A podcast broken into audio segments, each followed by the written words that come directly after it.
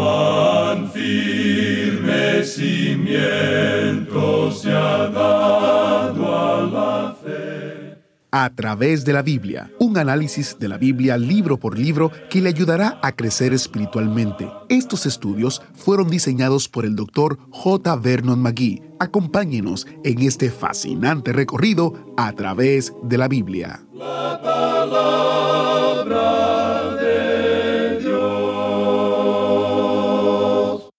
Bienvenidos a A través de la Biblia, el programa donde conocemos a Dios en su palabra. Soy su anfitrión, Heiel Ortiz. Inmediatamente iniciamos en oración nuestro estudio de hoy. Padre Celestial, te damos gracias porque podemos estudiar tu palabra y podemos aprender a conocer tu voluntad en ella. Usa este tiempo, usa al Maestro. En el nombre de Jesús oramos. Amén. Con nosotros, nuestro Maestro Samuel Montoya y el estudio bíblico de hoy. Continuamos nuestro estudio hoy en el libro de los Salmos y llegamos al Salmo 17. Tenemos aquí una oración de David, como hemos indicado ya, y esta oración fue producto de la experiencia en el desierto que él tuvo, es decir, cuando Saúl y sus hombres lo tenían acorralado y casi logran que él cayera en sus manos. Este salmo nos revela la misma confianza en Dios que vimos en el salmo anterior. En un análisis final dijimos que estos salmos hablan primordialmente de nuestro Señor Jesucristo. También hablan de la experiencia de David, y ellos asimismo pueden ser una oración para nosotros en la actualidad, porque muchos de nosotros nos encontramos en situaciones similares, es decir, en situaciones de pruebas y ansiedad, así como también en situaciones de peligro. Antes de leer el primer versículo, permítanos recordarle, amigo oyente, una vez más, que estamos aquí en una nueva serie de salmos. Estos salmos se nos presentan en series y aquí entre nosotros tenemos, comenzando con el Salmo 16, ese tan destacado salmo mesiánico que consideramos en nuestro programa anterior, y continúa hasta llegar al Salmo 24. En esta sección que tenemos ante nosotros vamos a encontrar a Cristo en la profecía.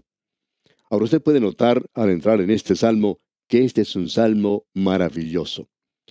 En el primer versículo de este Salmo 17 leemos, Oye, oh Jehová, una causa justa, está atento a mi clamor, escucha mi oración hecha de labios sin engaño.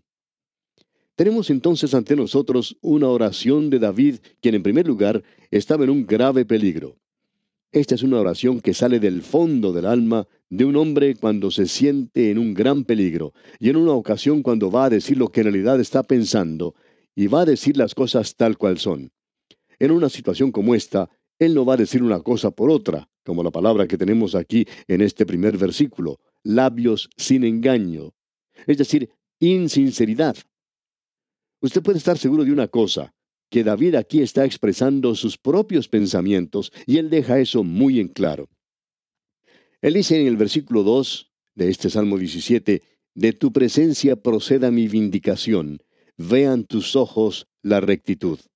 Es decir, él está pidiendo a Dios justicia, que el Señor observe las cosas con la rectitud de sus ojos. Luego en el versículo 3 dice, Tú has probado mi corazón, me has visitado de noche, me has puesto a prueba, y nada inicuo hallaste. He resuelto que mi boca no haga transgresión. Lo interesante de notar aquí es que cuando el Señor probó a David, él sí que encontró algo, y cuando él me probó a mí, él también encontró algo. Y me imagino, amigo oyente, que cuando Él lo prueba a usted, bueno, también encuentra algo. Pero esto se refiere aquí a nuestro Señor. Nada inicuo hallaste. He resuelto que mi boca no haga transgresión. Muchos de nosotros hubiéramos deseado haber puesto un candado en nuestras bocas y no haber dicho tal y cual cosa. Pues bien, aquí tenemos a alguien que nunca dijo algo que estaba mal. Y la gente se maravillaba de las palabras que salían de su boca. Escucha ahora continuar el salmista con el versículo 4 en este Salmo 17. En cuanto a las obras humanas, por la palabra de tus labios, yo me he guardado de las sendas de los violentos. Ahora, las sendas de los violentos, por supuesto, no es otra cosa que algo de Satanás, el resultado de su presencia en el mundo. Esa es la razón por la cual el Hijo de Dios tiene que estar siempre alerta. David lo estaba y hoy el Hijo de Dios tiene que estar muy alerta y al tanto de que nos hallamos en territorio enemigo. David estaba en territorio enemigo, escondiéndose del rey Saúl. Nosotros, amigo oyente, también nos encontramos en territorio enemigo. Este es el alguacilazgo de Satanás, podríamos decir de paso.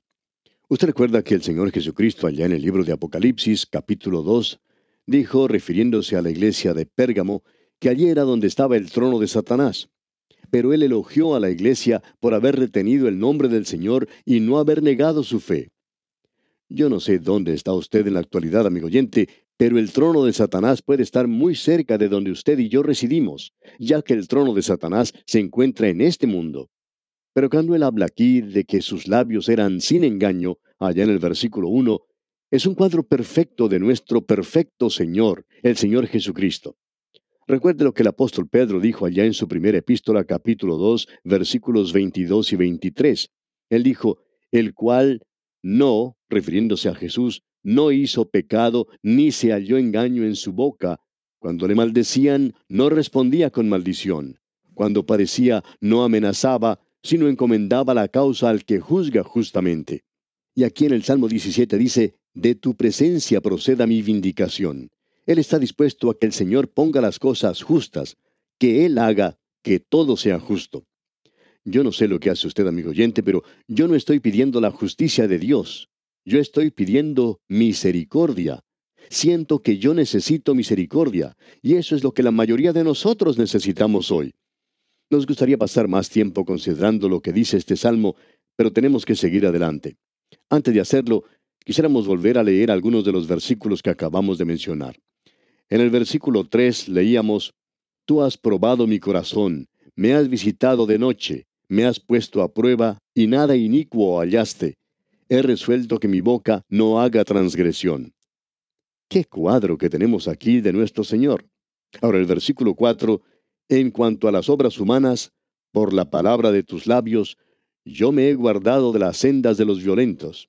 En otras palabras, Él no cayó en la trampa de Satanás. Nosotros a veces caemos. Prosigamos con los versículos 5 y 6. Sustenta mis pasos en tus caminos, para que mis pies no resbalen. Yo te he invocado, por cuanto tú me oirás, oh Dios. Inclina a mí tu oído, escucha mi palabra. Esto nos indica que es una oración en la cual Él solicita ayuda. Sigamos adelante con los versículos 7 y 8. Muestra tus maravillosas misericordias, tú que salvas a los que se refugian en tu diestra, de los que se levantan contra ellos. Guárdame como a la niña de tus ojos, escóndeme bajo la sombra de tus alas. Usted recuerda esa expresión que dice, sobre alas de águila. Dios le dijo a Israel, Vosotros visteis lo que hice a los egipcios y cómo os tomé sobre alas de águila y os he traído a mí, allá en el libro de Éxodo capítulo 19. Qué cuadro el que tenemos del lugar donde hoy somos colocados, bajo la sombra de sus alas. El Señor Jesucristo dijo de Jerusalén, ¿Cuántas veces quise juntar tus hijos como la gallina junta a sus polluelos? ¿Dónde los junta? Debajo de las alas. Ese es el cuadro que tenemos aquí. Leamos ahora los versículos 9 al 12 de este Salmo 17. De la vista de los malos que me oprimen, de mis enemigos que buscan mi vida. Envueltos están con su grosura, con su boca hablan arrogantemente. Han cercado ahora nuestros pasos, tienen puestos sus ojos para echarnos por tierra. Son como león que desea hacer presa y como leoncillo que está en su escondite. Qué cuadro más resplandeciente el que tenemos ante nosotros. Él está clamando a Dios. En el versículo 6 leímos, Yo te he invocado por cuanto tú me oirás, oh Dios. Permítanos cambiar un poco eso porque Delig lo dice de la siguiente manera. Como tal, yo te he invocado y tú me oyes.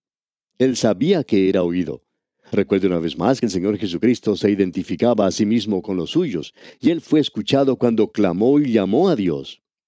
Nosotros podemos estar siempre seguros, amigo oyente, que Él nos escucha y contesta nuestras oraciones cuando nosotros estamos en problemas.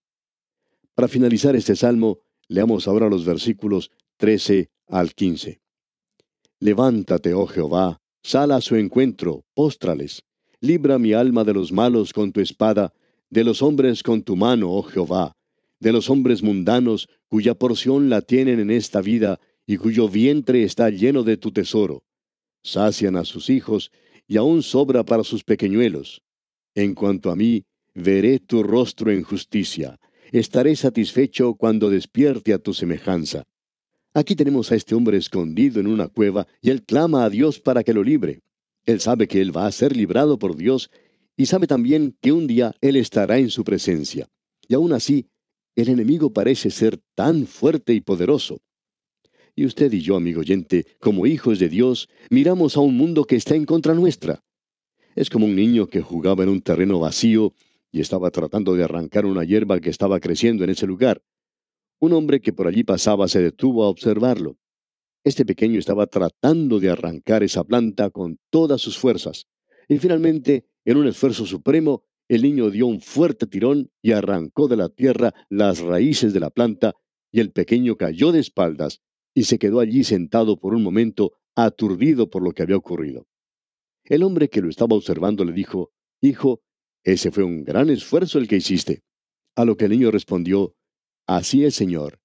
Era como si todo el mundo estuviera tirando contra mí. Amigo oyente, esa es la posición del Hijo de Dios en la actualidad. Nosotros encontramos auxilio y recursos al ir a Dios. Y esa es la manera como obró el Señor Jesucristo cuando Él estuvo aquí sobre esta tierra. Aquí tenemos a David. Este hombre se encuentra en un gran peligro, un peligro real. ¿Qué salmo este para ayudar a aquellos que se encuentran en problemas hoy y especialmente problemas de los enemigos que están en el mundo? La mayoría de aquellos que nos mantenemos firmes por Dios tenemos enemigos, amigo oyente. Nosotros tenemos enemigos como tienen pulgas los perros. Parece ser parte normal de la vida cristiana. Bueno, llegamos ahora al Salmo 18. Y aquí nuevamente tenemos un salmo maravilloso, y me gustaría pasar mucho tiempo en su estudio. Muchos de los expositores liberales no han encontrado otra cosa aquí sino la experiencia de David. Y ellos han dicho algunas cosas maravillosas sobre él, pero una vez más quisiéramos citar las palabras de Perrone. Y esperamos que usted escuche lo que él tiene que decir. Él dijo, en este magnífico himno, el poeta real bosqueja a grandes trazos la historia de su vida el resumen de la forma en que ha sido librado maravillosamente y las victorias que Jehová le ha dado. Un registro de su propio corazón, eso es verdad, y de su afecto hacia Dios, su integridad de propósito, por medio del cual él siempre había sido influenciado a través de esa vida tan singular. Perseguido como había sido por Saúl antes de llegar al trono, acosado perpetuamente después de llegar a ser rey por rivales que disputaban su autoridad y que buscaban robar el corazón de su pueblo, le forzaron a que huyera para salvar su vida ante su propio hijo, y más adelante luchando en grandes y feroces batallas contra naciones extranjeras. Había algo que nunca lo había abandonado, el amor y la presencia de Jehová. Dios le ayudó a él a subyugar a todos los enemigos, y ahora en su vejez, echando una mirada retrospectiva con agradecimiento devoto en cuanto al pasado, él canta este gran himno de alabanza a Dios en su vida. Hasta aquí las palabras del teólogo Perrone. Ahora todo eso es verdad, podemos decir de paso. Esa es, creemos nosotros, la interpretación contemporánea, local del Salmo. Es en realidad un duplicado del segundo libro de Samuel, capítulo 22. Y cuando nosotros estudiamos allá el segundo libro de Samuel, capítulo 22, Pasamos rápidamente sobre esto y dijimos que cuando llegáramos a los salmos íbamos entonces a tratar esto un poco más detenidamente. Y aquí tenemos un significado más profundo. Algunas de las expresiones que se llaman figuras poéticas son un poco más que una metáfora. Estas expresiones hablan del Hijo de Dios, del ungido de Dios, Cristo nuestro Salvador en sus sufrimientos. Y algunos han llamado a este salmo de las fauces de la muerte al trono de Jehová. Notemos ahora de las fauces de la muerte. Escuchen lo que dice. Estamos viviendo en una época cuando se está diciendo mucho acerca del amor, y piensan que eso es algo extraño para el Antiguo Testamento. Pero note usted cómo comienza este Salmo 18. Dice así, Te amo, oh Jehová, fortaleza mía. ¿Cuándo fue la última vez, amigo oyente, que usted le dijo a Dios que le amaba? Creemos que una de las cosas más maravillosas que usted puede hacer es decirle que le ama. Creemos que la alabanza siempre debería comenzar con la alabanza a Dios, porque Él nos ama y ha provisto nuestra salvación. Y Él es quien nos guarda y hoy por medio de esa maravillosa providencia de Dios, Él nos está cuidando. Y debemos notar aquí cómo se lo llama a Él. En primer lugar, Él es llamado fortaleza mía. En la primera parte del versículo 2 dice, Jehová, roca mía y castillo mío y mi libertador. Con todo esto, amigo oyente, Él es el Salvador, como podemos apreciar. Luego dice en la segunda parte de este versículo 2 del Salmo 18, Dios mío, fortaleza mía, en Él confiaré, mi escudo y la fuerza de mi salvación, mi alto refugio. Él es mi escudo, Él me protege, Él es el poder de mi salvación, un escondite seguro. Nosotros debemos asirnos de Dios en la actualidad.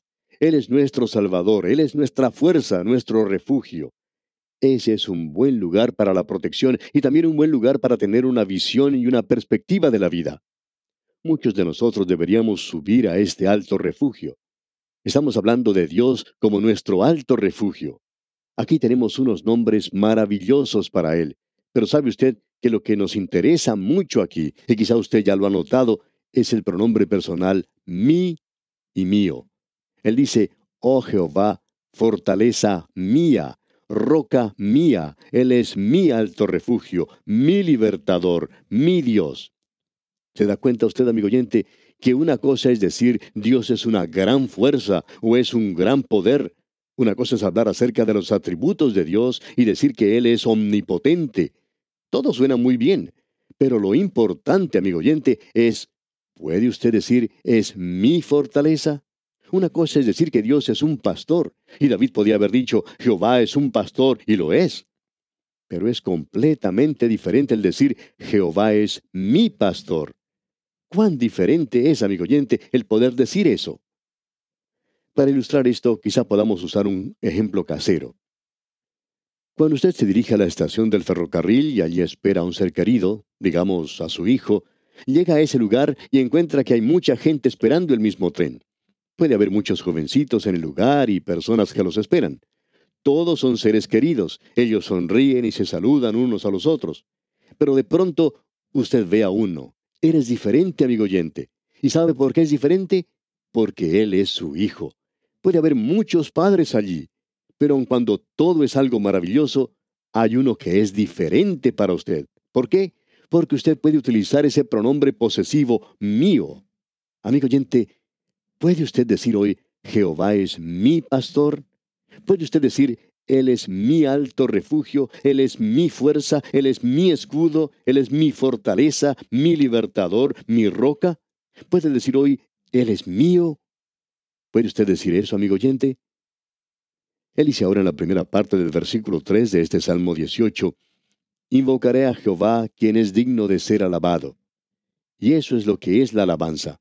La alabanza es algo que se da a alguien que es digno de recibirla. Dios es digno de recibirla. Continuemos con el resto del versículo 3 y el versículo 4. Y seré salvo de mis enemigos. Me rodearon ligaduras de muerte y torrentes de perversidad me atemorizaron. El obispo Horn dice en un comentario, Supongamos que el rey Mesías, al igual que su progenitor, está sentado sobre el trono. Y desde allí imaginémonos que Él está echando una mirada retrospectiva a los sufrimientos que Él ha padecido, las batallas en las cuales ha luchado, las victorias que ha logrado, y manteniendo esto en nuestras mentes, nosotros podemos de alguna manera ver la fuerza de las palabras con todo su anhelo de afecto, decir, Te amo, oh Jehová, fortaleza mía, en cuya unión he finalizado mi obra y ahora me alegro de alabarte. ¡Qué cuadro! Y amigo oyente, este es uno de esos salmos en los cuales nosotros también nos podemos unir. Escuche lo que él dice cuando recuerda ese periodo y pensamos que no solo relata la vida de David de una manera un poco limitada, sino que también se menciona la vida del Señor Jesucristo, ya que aquí dice en los versículos 4 al 6, Me rodearon ligaduras de muerte y torrentes de perversidad me atemorizaron. Ligaduras del Seol me rodearon, me tendieron lazos de muerte. En mi angustia invoqué a Jehová y clamé a mi Dios. Él oyó mi voz desde su templo y mi clamor llegó delante de él a sus oídos. ¿Y qué sucedió? Él respondió. ¿Y qué sucedió cuando el Señor Jesucristo salió de la tumba? Leamos el versículo 7. La tierra fue conmovida y tembló. Se conmovieron los cimientos de los montes y se estremecieron porque se indignó él. Y se nos dice que cuando se quitó la piedra del sepulcro, tuvo lugar un terremoto. Ahora, al leer de los versículos 8 en adelante, entramos en una sección donde cambia el pronombre. Y en lugar de ser el pronombre de la primera persona, que era posesivo, tenemos ahora la tercera persona, y se refiere al Señor. Leamos los versículos 8 al 11. Humo subió de su nariz, y de su boca fuego consumidor. Carbones fueron por él encendidos. Inclinó los cielos y descendió. Y había densas tinieblas debajo de sus pies. Cabalgó sobre un querubín y voló voló sobre las alas del viento. Puso tinieblas por su escondedero, por cortina suya alrededor de sí, oscuridad de aguas, nubes de los cielos. Hubo tinieblas cuando él fue crucificado. ¿Y quién hizo todo eso? Bueno, el versículo 13 dice, tronó en los cielos Jehová, y el Altísimo dio su voz. Usted recuerda que comenzó esto con el pronombre mío. Luego se dice lo concerniente a lo que Dios había hecho. Ahora es Él y yo me libró de mi poderoso enemigo. Amigo oyente, esta es la relación vital, personal, que usted y yo necesitamos tener con Dios hoy. Qué bueno, amigo oyente, el poder asirse de esto con fuerza. Me sacó a lugar espacioso. ¿Necesita usted ayuda hoy? ¿Necesita tener un compañero? Permítanos recomendarle uno, amigo oyente. Él nunca lo abandonará, nunca le dejará solo, nunca le olvidará. Él dice, He aquí, yo estoy con vosotros siempre. Y esa es la razón por la cual yo dependo de Él mucho más de lo que dependo de usted, amigo oyente. Y esa es la razón por la cual usted debería depender de Él en lugar de depender de mí. Isaías dice que no pongamos nuestra confianza en los hombres. Para avanzar ahora tenemos que dirigirnos al final del Salmo 18 y leer en el versículo 48, donde dice, El que me libra de mis enemigos y aún me eleva sobre los que se levantan contra mí. Me libraste de varón violento. Pensamos que ese es Satanás. Nos hubiera gustado tener más tiempo para hablar de esto aquí. Leamos ahora los versículos finales, versículos 49 y 50 de este Salmo 18. Por tanto, yo te confesaré entre las naciones, oh Jehová, y cantaré a tu nombre. Grandes triunfos da a su rey, y hace misericordia a su ungido a David y a su descendencia para siempre. Y Él extiende su misericordia para con nosotros hoy. Qué maravilloso es Él, amigo oyente, y este salmo termina con una nota de alabanza a Dios. Ah, amigo oyente, que hubiera alabanza en su boca y en la mía, en su vida y en la mía, en su corazón y en el mío. Alabado sea Dios. Vamos a llegar ahora a un salmo que dice, El Señor es bueno, díganlo los redimidos de Jehová porque si ellos no lo dicen en este mundo, no habrá nadie que lo diga. Ninguna otra persona o nación lo hará, pero los redimidos deberían hacerlo. Esa es la clase de creyentes que tenemos que ser. Y aquí vamos a detenernos, amigo oyente, porque nuestro tiempo llegó a su fin. En la continuación del libro de Salmos, retornaremos en nuestro próximo programa. Hasta entonces, pues, que las misericordias del Señor sean con usted en todo tiempo. Agradecemos que nos acompañara en el estudio de hoy. Le invitamos a que visite nuestro sitio en internet a través de la biblia.org. Ahí puede suscribirse para recibir las notas y bosquejos de lo que estamos estudiando y noticias del ministerio. También encontrará la variedad de libros y materiales gratuitos que tenemos para usted. El sitio es a través de la biblia.org. Todo lo que hacemos es posible gracias al Señor y a personas como usted que se unen a nosotros en la obra de llevar la palabra entera al mundo entero. A través de la Biblia es una producción de Radio Transmundial.